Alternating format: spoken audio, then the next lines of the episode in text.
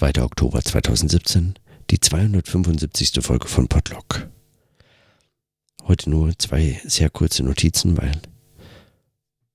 es ist schon viel zu spät geworden. Das eine ist, ich habe mich sehr gefreut über Wolfgang Esbachs Kommentar, den er mir heute auf die Webseite gelegt hat. Nämlich mit Zitaten von Feuerbach, der selbst verärgert über das Wissenschaftssystem äh, und die Gelehrten an Universitäten seinem Ärger Ausdruck verliehen hat, indem er über die Ratlosigkeit im Kopfe und Tatlosigkeit im Herzen, Wahrheits- und Gesinnungslosigkeit, kurz Charakterlosigkeit äh, geschrieben hatte, die heute einen äh, richtigen Gelehrten ausmachen. Und eigentlich die Wahrheit als Grenze äh, der, der Wissenschaft beschreibt, so als das, wo erst, wo Wissenschaft eigentlich endet. Und wenn Wissenschaft endet, dann wird, dann wird das zu einem Objekt der Polizei, die diese Grenze bewacht.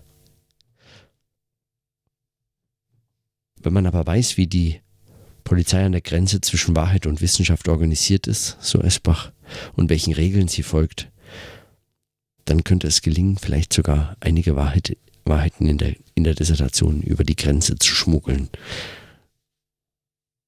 Und dieses Bild des, des Schmuggelns, dass man eigentlich, dass man eigentlich ein so ein clandestinen Akt des, ja, sagen, dass der Heimlichkeit, äh,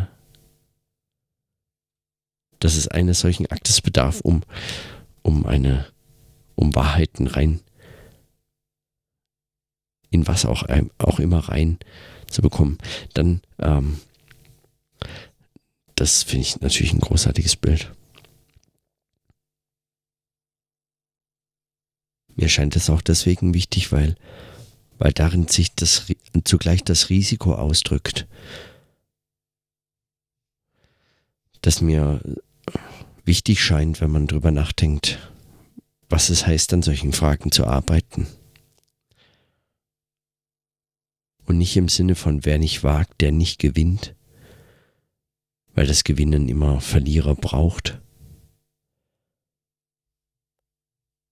sondern ein Riskieren, das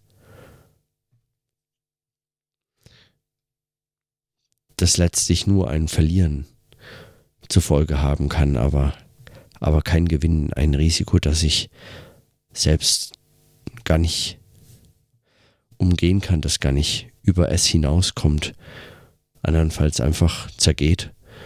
Also so, sobald es dieses Risiko nicht mehr gibt, ist das Spiel aus. Es gewinnt nicht mal die Bank. Aber dieses Schmuggeln kann überhaupt nur so fast nur unauffällig. Dem kann nur unauffällig gelingen, was selbst im Fall, dass es gelingt, man keinem erzählen könnte. Also so, so eine Figur finde ich, finde ich interessant nachzudenken. Und dafür bedarf es natürlich der Kenntnis der Grenze und der Polizei. Darüber nachzudenken, also ist äh, wie Hilfe zur Selbsthilfe oder zumindest entscheidend in der Vorbereitung einer solchen, eines solchen clandestinen Unternehmens wie einer Dissertation vielleicht. Davon abgesehen war heute ein sehr produktiver Tag, an dem ich sogar für meine Dissertation habe arbeiten können. Und das äh, glückte ziemlich gut heute. Die zweite kurze Notiz, die ich äh, machen möchte, war nur so ein, eine winzige Idee. Und der Vorschlag, dass man hm. In dem, was heute oft analytische Philosophie genannt wird, als wäre der Rest der Philosophie frei von Analyse, analytischen Schlüssen, dem genauen Herausarbeiten von dem einen aus dem anderen und so fort.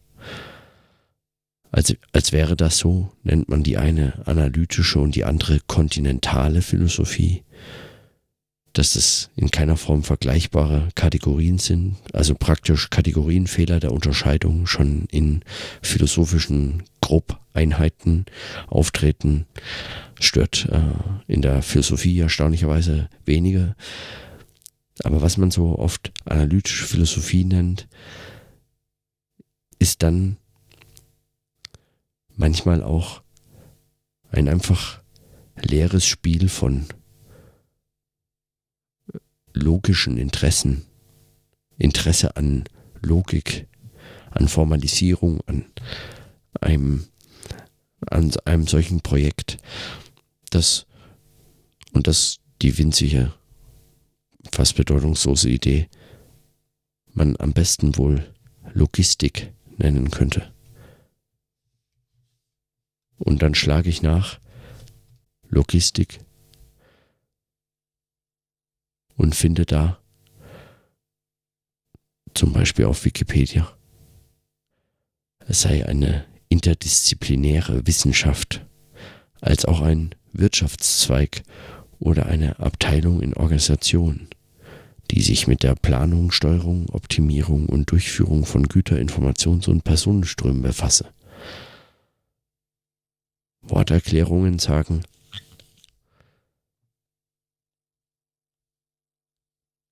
Logistik käme vom altgriechischen Wort Logistike, praktische Rechenkunst.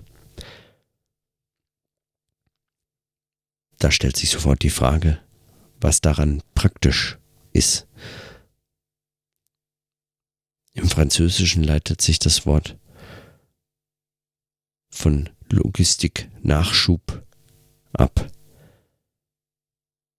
Im Englischen Logistics, Nachschubwesen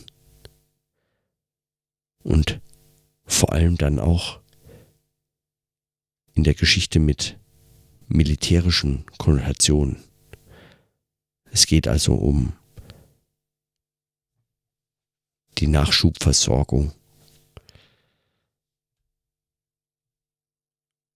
Und so schien mir dieses Bild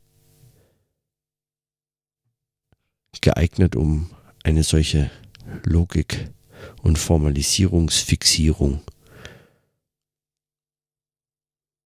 zu beschreiben, die nur Nachschub organisiert.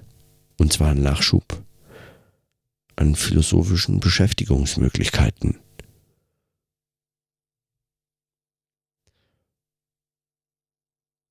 Und wollte man das zurückbeziehen auf die Stelle bei Feuerbach,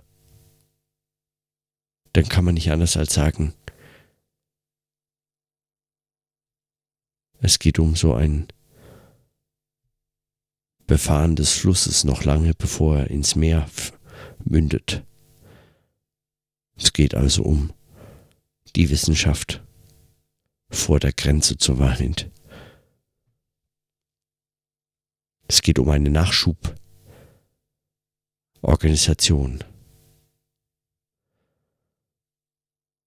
dass man gar nicht Not hat, zu diesem Meer zu gelangen, sondern sich so im Nachschubwesen philosophischer Denkeinrichtungen zum Zwecke leerer Reproduktion von Texten immer weiter mit solchen Fragen zu beschäftigen. Und dazu passte auch der Bericht von Jens von, von einem Philosophentag in Berlin, von der Konferenz, bei denen sich dann doch auch immer wieder die ein oder anderen Vorträge finden, die frei eigentlich von irgendwelchen Gegenständen, von irgendeinem sogenannten Material oder von einem von dem Objektiven irgendwie über die Sachen erheben und dann über die Sachen und dann so Nachschubwesen feiern. Und das sind so leere Figuren, die, da dreht sich das einfach, da dreht das leer oder es läuft leer. Aber es läuft. Der Nachschub ist organisiert. Eben Logistik. Ach, war auch nur so eine kleine Idee. Für heute soll's reichen. Es ist wirklich spät. In diesem Sinne, dann bis morgen.